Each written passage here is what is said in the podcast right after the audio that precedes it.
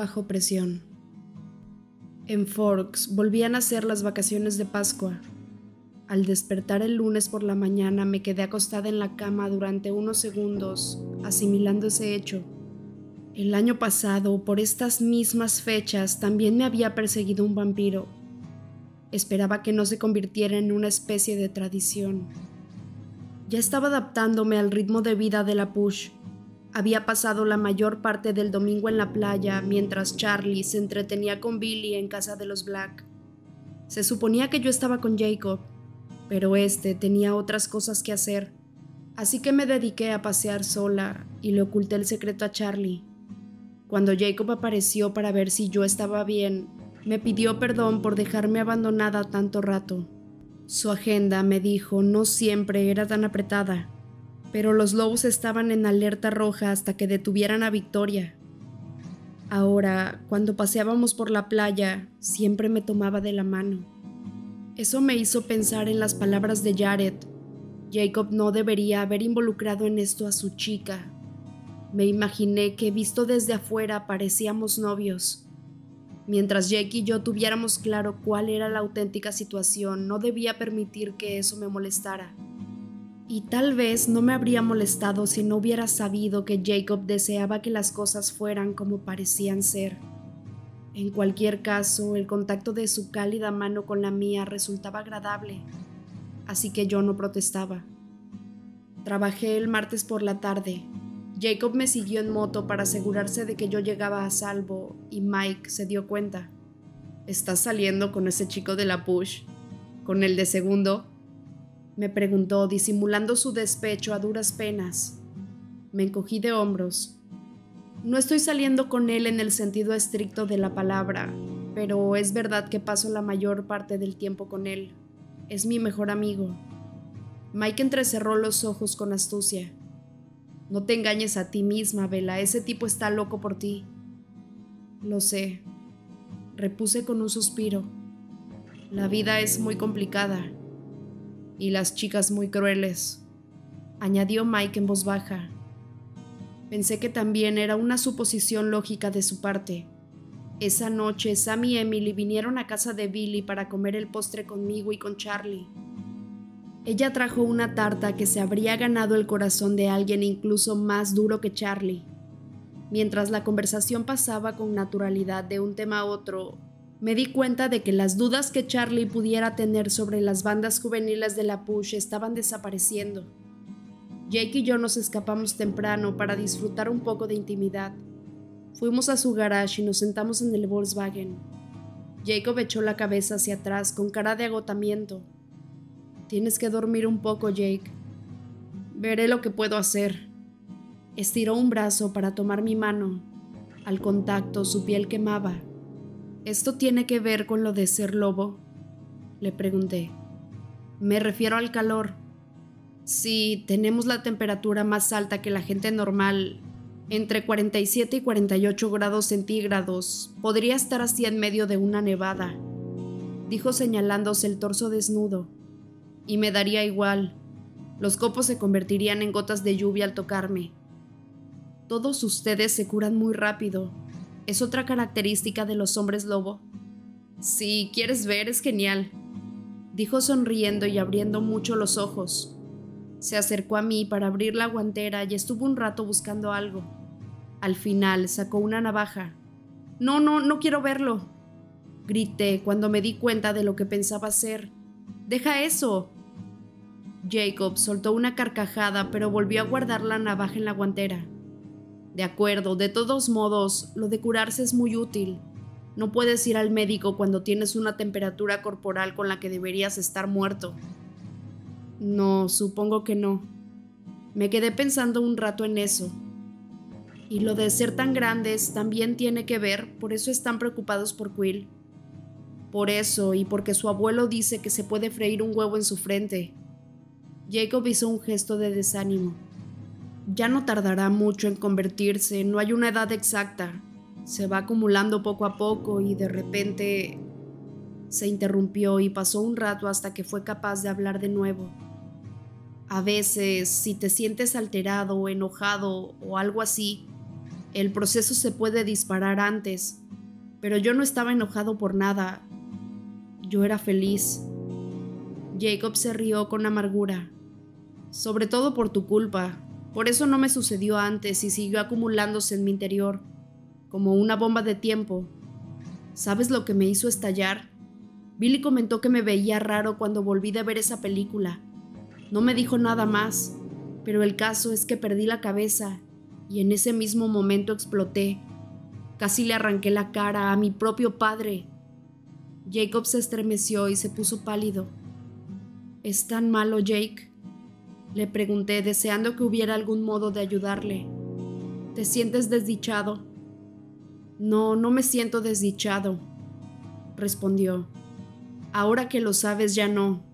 Antes sí me resultaba muy duro, admitió, inclinándose hacia mí para apoyar la mejilla encima de mi cabeza.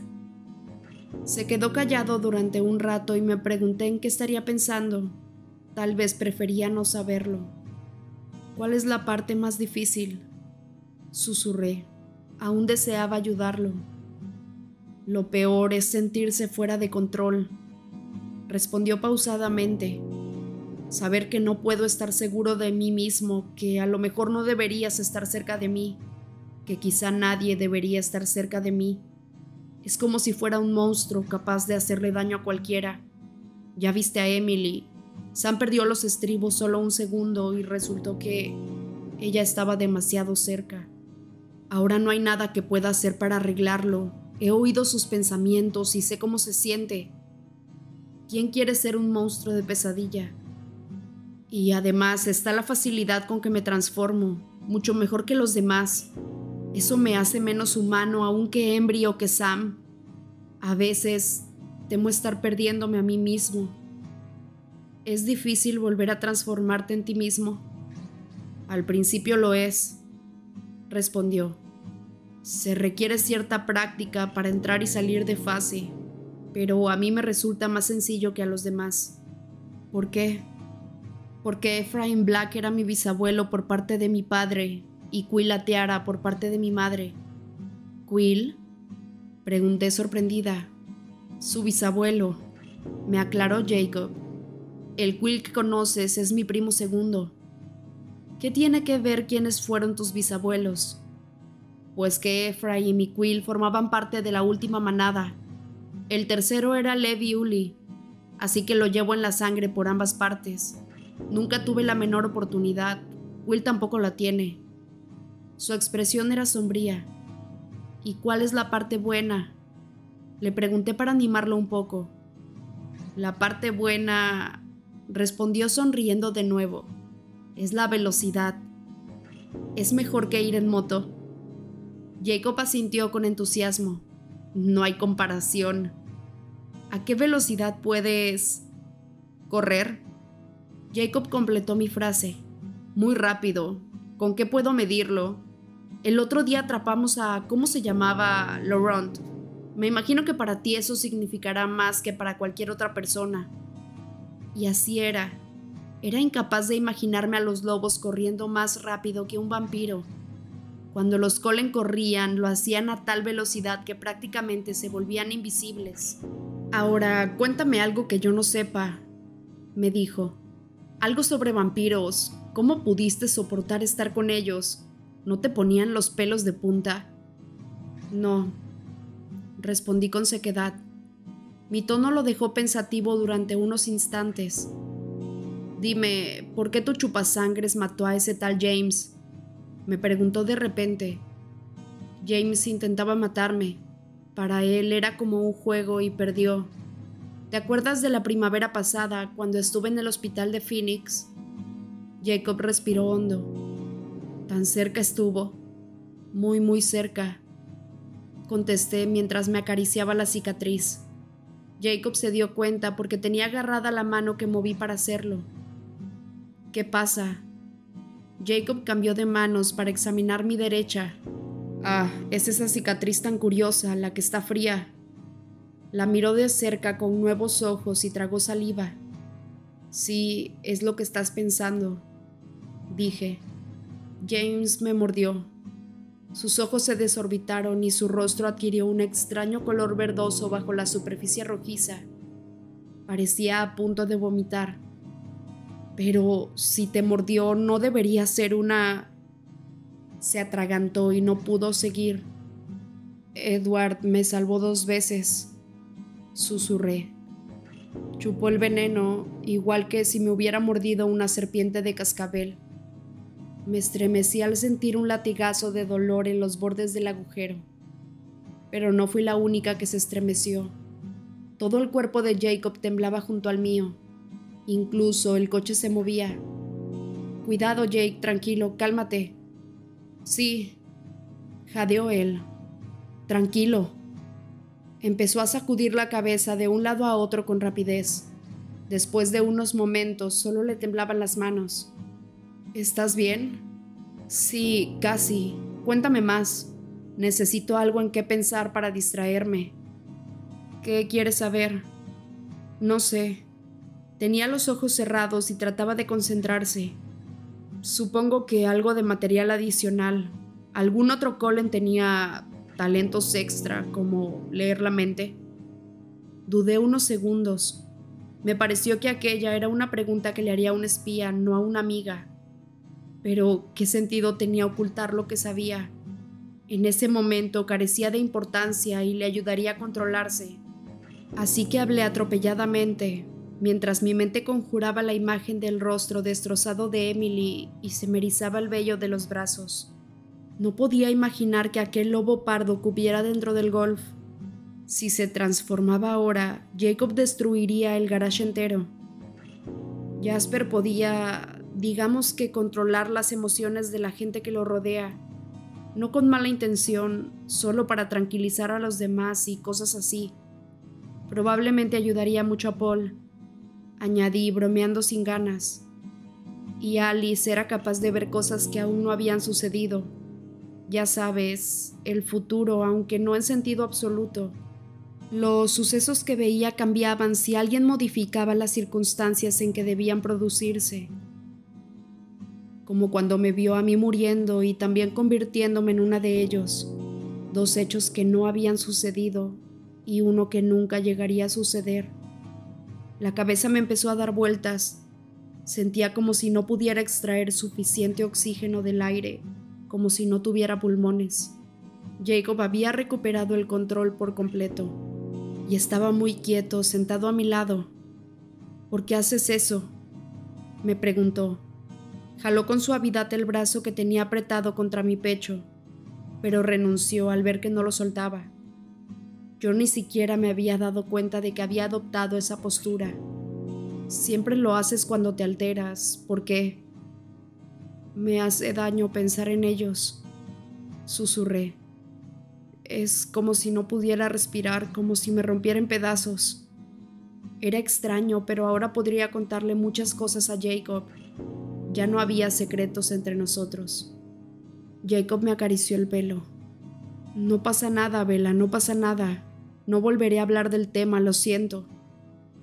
Estoy bien, dije, tragando saliva. Me pasa continuamente, no es culpa tuya. Somos una pareja muy complicada, ¿verdad? Dijo Jacob. Ninguno de los dos es capaz de mantener la forma correcta cuando estamos juntos. Es patético, reconocía aún sin aliento. Al menos nos tenemos el uno al otro, dijo él. Era evidente que ese pensamiento lo reconfortaba. A mí también. Sí, al menos nos tenemos, dije. Todo iba bien cuando estábamos juntos, pero Jacob se sentía obligado a hacer aquel trabajo horrible y peligroso. Así que con frecuencia yo estaba sola, refugiada en la push por mi propia seguridad sin nada que hacer para distraer la mente de otras preocupaciones. Me sentía un estorbo, siempre ocupando espacio en casa de Billy. A ratos estudiaba para el examen de cálculo de la semana siguiente, pero no podía concentrarme mucho tiempo en las matemáticas.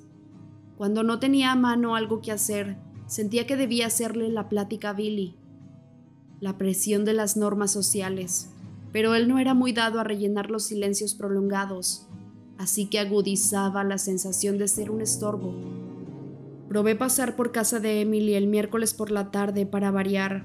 Al principio fue muy agradable. Emily era una persona alegre y activa que nunca se sentaba y que siempre estaba haciendo algo. Yo la seguía mientras se dedicaba a revolotear por la casita y por el patio para barrer el suelo inmaculado, arrancar malas hierbas, arreglar una bisagra rota o trenzar lana en un antiguo telar.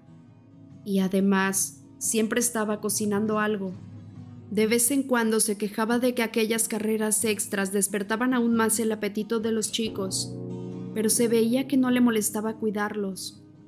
Resultaba fácil estar con ella. Al fin y al cabo, ahora las dos éramos chicas lobo. Pero Sam pasó por su casa cuando yo llevaba unas horas allí. Solo me quedé el tiempo necesario para enterarme de que Jacob estaba bien y de que no había más novedades. Después tuve que escapar. El aura de amor y satisfacción que los rodeaba era más difícil de soportar en dosis concentradas, cuando no había nadie alrededor de ellos para diluirla. Así que solo me quedaba vagabundear por la playa y recorrer de arriba abajo aquella media luna sembrada de rocas una y otra vez. Pasar tanto tiempo sola no era bueno para mí. Después de haberme sincerado con Jacob, en los últimos días había pensado y hablado sobre los Colen más de la cuenta Daba igual cómo intentara distraerme, aunque lo cierto era que tenía muchas cosas en qué pensar. Estaba franca y desesperadamente preocupada por Jacob y sus hermanos lobos. Estaba aterrorizada por Charlie y los demás, que creían que los chicos se dedicaban a cazar animales. Mi relación con Jacob era cada vez más seria, aunque conscientemente yo no había decidido avanzar en ese sentido, y no sabía muy bien qué hacer. Daba igual, porque ninguna de aquellas preocupaciones, preocupaciones reales y apremiantes a las que valía la pena dedicar un rato, podía aliviar por mucho tiempo la angustia que sentía en el pecho. Llegó un momento en que no pude seguir caminando porque era incapaz de respirar. Me senté sobre unas piedras que estaban medio secas y me acurruqué. Jacob me encontró así. Su expresión revelaba que comprendía lo que me pasaba lo siento, dijo al llegar. Me hizo levantarme del suelo y me abrazó por los hombros. Hasta ese momento no me había dado cuenta del frío que tenía. Su calor me provocó un escalofrío, pero ahora que lo tenía al lado por lo menos podía respirar. Te estoy estropeando las vacaciones de Pascua, se recriminó Jacob mientras paseábamos por la playa. No, no es verdad, no había hecho ningún plan, además, no me gustan las vacaciones de Pascua. Mañana por la mañana te llevaré a algún sitio. Los demás pueden casar sin mí, haremos algo divertido. En aquel preciso instante de mi vida, esa palabra parecía fuera de lugar, extravagante, incomprensible. ¿Divertido? Sí, es justo lo que necesitas, divertirte. Mm. Jacob meditó con la mirada perdida en las olas grises. Mientras sus ojos recorrían el horizonte, tuvo un arrebato de inspiración. Ya sé, exclamó. Es otra promesa que debo cumplir. ¿De qué me estás hablando? Jacob me soltó la mano y señaló hacia el sur, donde la media luna lisa y rocosa de la playa terminaba bajo unos abruptos acantilados. Me quedé mirando sin entender nada. ¿Te acuerdas de que me prometí zambullirme contigo desde el acantilado me estremecí. Sí, va a ser frío, pero no tanto como hoy. ¿No lo notas en la presión del aire? Va a cambiar el tiempo. Mañana hará más calor, ¿te gustaría? Las aguas oscuras no invitaban a sumergirse en ellas, y desde aquel ángulo las rocas parecían aún más altas. Pero habían pasado muchos días desde que había oído por última vez la voz de Edward. Probablemente eso formaba parte del problema me había convertido en adicta al sonido de mi propia ilusión. Pasar demasiado tiempo sin esa voz solo empeoraba las cosas. Y saltar desde el acantilado era una forma segura de ponerle remedio. Claro que me gustaría, será divertido. Entonces, tenemos una cita, dijo, rodeándome los hombros con el brazo. De acuerdo, ahora vámonos, tienes que dormir un poco. No me gustaba la forma en que sus ojeras parecían tatuadas sobre su piel. A la mañana siguiente me desperté temprano y a escondidas metí una muda de ropa en el coche. Tenía la impresión de que Charlie aprobaría el plan de hoy tanto como habría aprobado lo de la motocicleta. La idea de distraerme de mis preocupaciones me tenía casi emocionada. A lo mejor incluso resultaba divertido. Una cita con Jacob, una cita con Edward. Solté una carcajada macabra en mi interior. Jake podía afirmar que éramos una pareja muy complicada, pero la única realmente complicada de los dos era yo. A mi lado, los hombres lobo parecían gente normal. Esperé a que Jacob se reuniera conmigo delante de su casa, como solía hacer cuando el ruido de mi cacharro anunciaba mi llegada. Al ver que no salía, supuse que quizás seguía durmiendo. Esperaría. Prefería dejarlo descansar lo más posible. Jacob necesitaba recuperar sueño. De paso, así daría tiempo a que el día se entibiara un poco más lo cierto era que había acertado con su previsión del clima, que había cambiado durante la noche. Una espesa capa de nubes cubría la atmósfera y creaba una sensación de bochorno. Bajo aquel manto gris se sentía calor y presión, así que dejé el suéter en el coche. Golpeé la puerta con suavidad. Pasa, Vela, me dijo Billy. Estaba ante la mesa de la cocina comiendo cereal frío Jake está dormido. Eh, no. Billy dejó la cuchara en la mesa y frunció el ceño. ¿Qué pasó? Le pregunté. Por su expresión sabía que algo tenía que haber ocurrido. Embry, Jared y Paul encontraron un rastro reciente esta mañana. Sam y Jake salieron para ayudarles. Sam es optimista. Cree que ella se atrincheró cerca de las montañas y que tienen bastantes posibilidades de acabar con esto de una vez. Ay, no, Billy.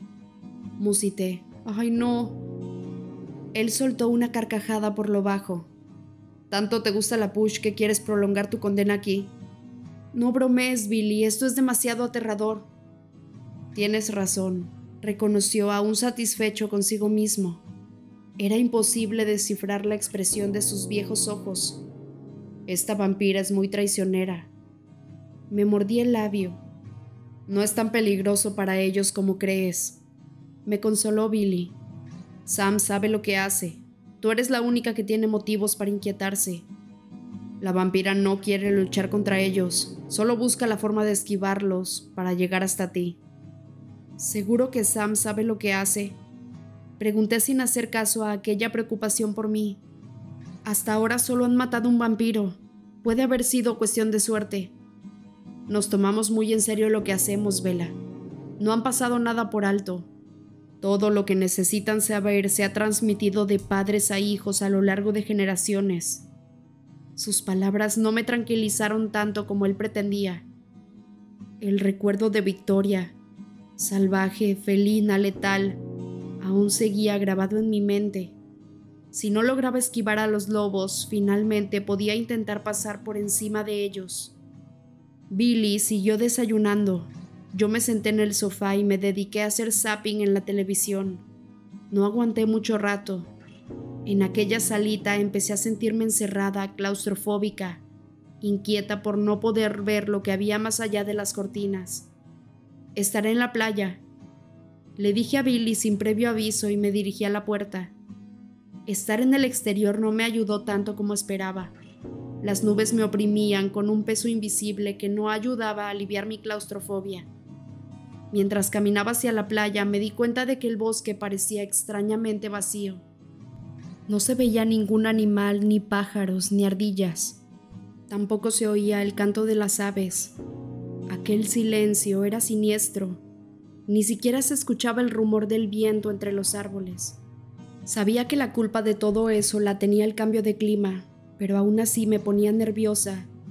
La presión cálida y pesada de la atmósfera era perceptible, incluso para mis débiles sentidos humanos. Y seguro que para el Departamento de Prevención de Tormentas presagiaba algo serio. Una mirada al cielo respaldó mi impresión. Las nubes se estaban acumulando poco a poco pese que a ras del suelo no había ni un soplo de viento. Las más cercanas eran plomizas, pero entre los requicios se divisaba otra capa de nubes con un espeluznante color púrpura. Los cielos debían tener planeado algo espantoso para hoy.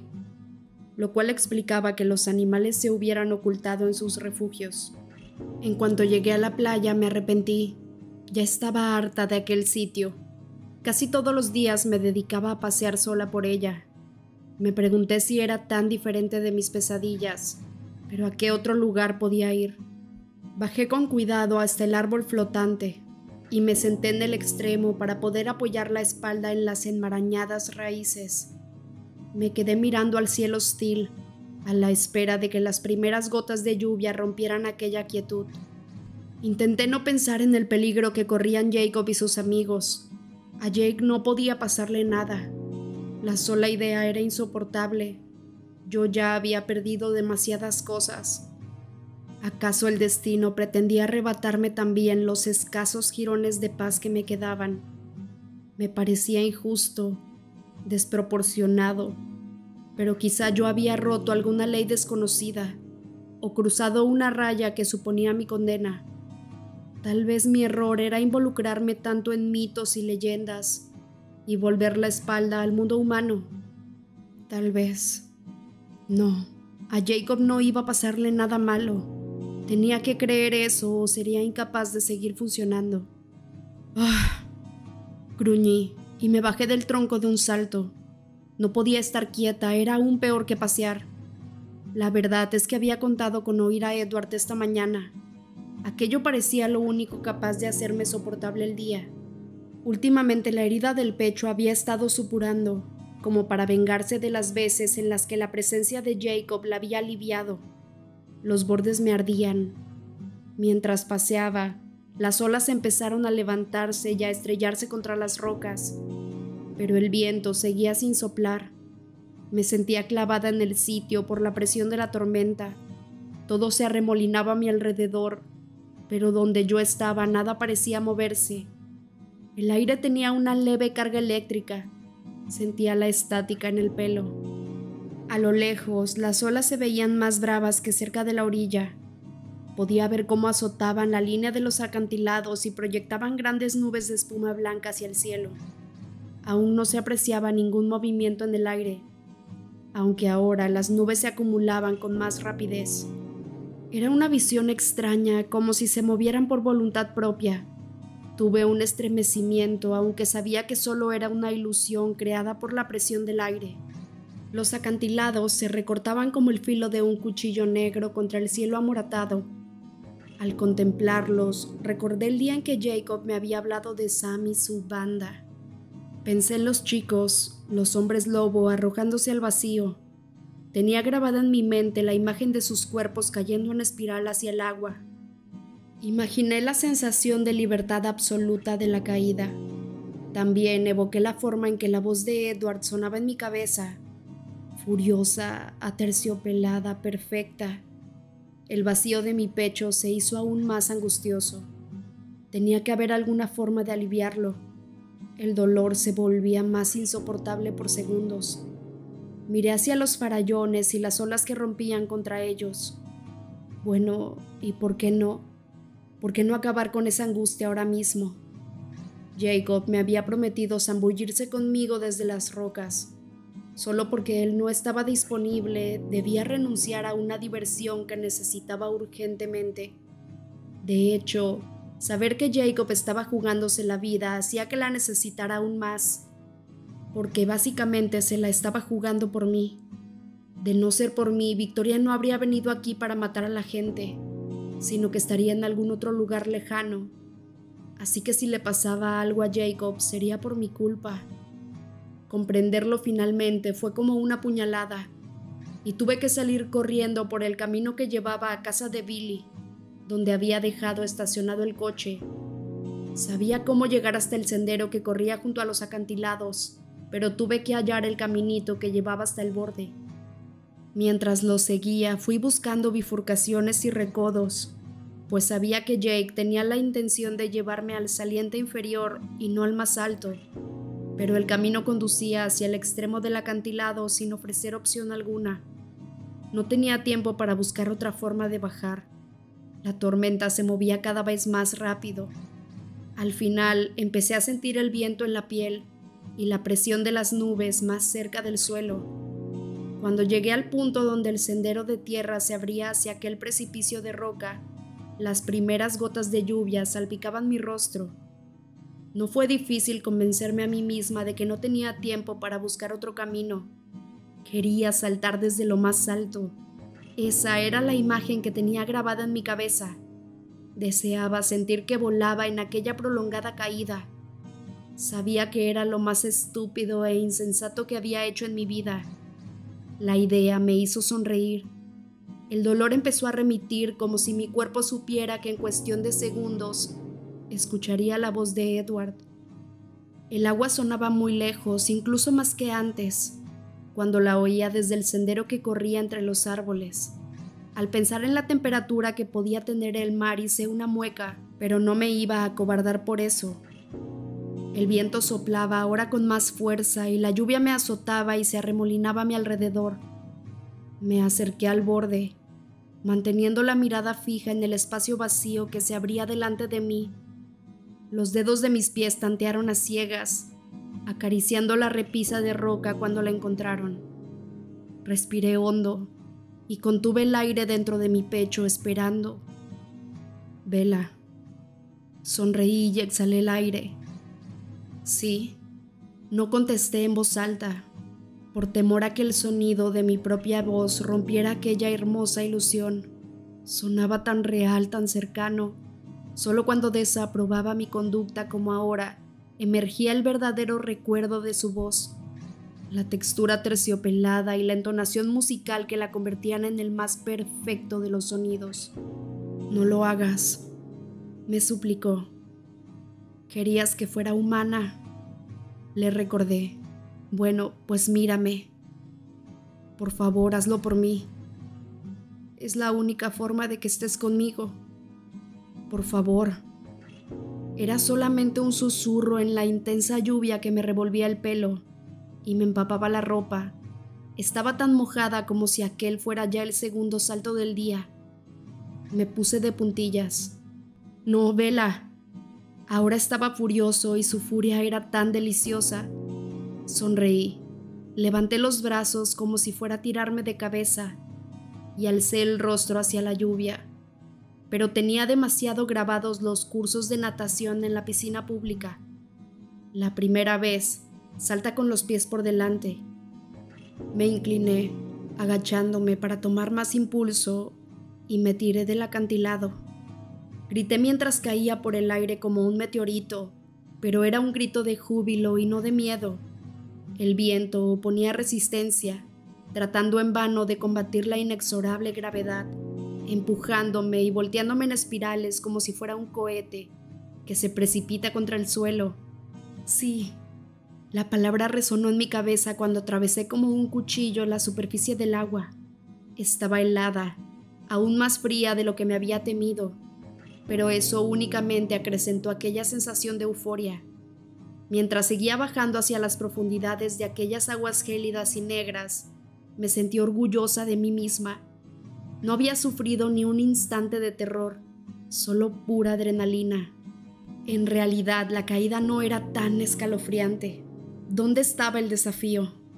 Fue en ese momento cuando la corriente me atrapó me había preocupado tanto por la altura del acantilado y por el evidente peligro de aquella escarpada pared, que no había pensado para nada en las oscuras aguas que me esperaban. Ni siquiera había llegado a imaginar que la verdadera amenaza acechaba debajo de la agitada espuma.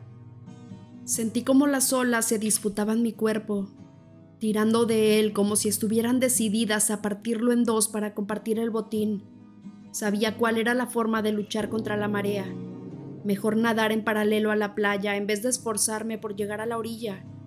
Pero ese conocimiento no me servía de mucho, puesto que ignoraba dónde se encontraba la orilla. Ni siquiera sabía dónde estaba la superficie. Las aguas furiosas se veían negras en todas las direcciones. No había ninguna luz que me orientara hacia arriba. La gravedad era omnipotente cuando competía con el aire, pero no tenía oportunidad alguna contra las olas. Yo no sentía su tirón hacia abajo ni notaba que mi cuerpo se hundiera en ninguna dirección. Únicamente experimentaba el embate de la corriente, que me llevaba de un lado a otro como una muñeca de trapo. Luché por guardar el aliento en mi interior, por mantener los labios sellados para no dejar escapar mi última provisión de oxígeno. No me sorprendió que la ilusión de Edward estuviera ahí. Teniendo en cuenta que me estaba muriendo, me lo debía. Lo que sí me sorprendió fue lo segura que estaba de que me iba a ahogar, de que ya me estaba ahogando. Sigue nadando, me apremió Edward dentro de mi cabeza. El frío del agua me estaba entumeciendo piernas y brazos. Ya no notaba las bofetadas de la corriente. Ahora sentía más bien una especie de vértigo mientras giraba indefensa dentro del mar. Pero le hice caso. Me obligué a mí misma a seguir braceando y a patalear con más fuerza, aunque en cada instante me movía en una dirección diferente. No estaba haciendo nada útil ¿Qué sentido tenía? ¡Lucha! gritó Edward. Maldita sea, Vela, sigue luchando. ¿Por qué? Ya no quería seguir peleando. Y no eran ni el mareo, ni el frío, ni la falla de mis brazos debido al agotamiento muscular los que me hacían resignarme a quedarme donde estaba. No, me sentía casi feliz de que todo estuviera a punto de acabar. Era una muerte mejor que las otras a las que me habría enfrentado una muerte curiosamente apacible. Resultaba reconfortante saber que aquel era el fin. Pensé brevemente en los mitos, como el de que supuestamente uno ve pasar su vida entera ante sus ojos. Yo tuve más suerte. Además, ¿para qué quería una repetición? Lo estaba viendo a él y ya no tenía voluntad para luchar. Su imagen era vívida, mucho más definida que cualquier recuerdo mi subconsciente había almacenado a Edward con todo detalle, sin error alguno, reservándolo para ese momento final. Podía ver su rostro perfecto como si realmente estuviera allí. El matiz exacto de su piel gélida, la forma de sus labios, la línea de su mentón, el destello dorado en sus ojos encolerizados. Como era natural, le enfurecía que yo me rindiera Tenía los dientes apretados y las aletas de la nariz dilatadas de rabia. No, Vela, no.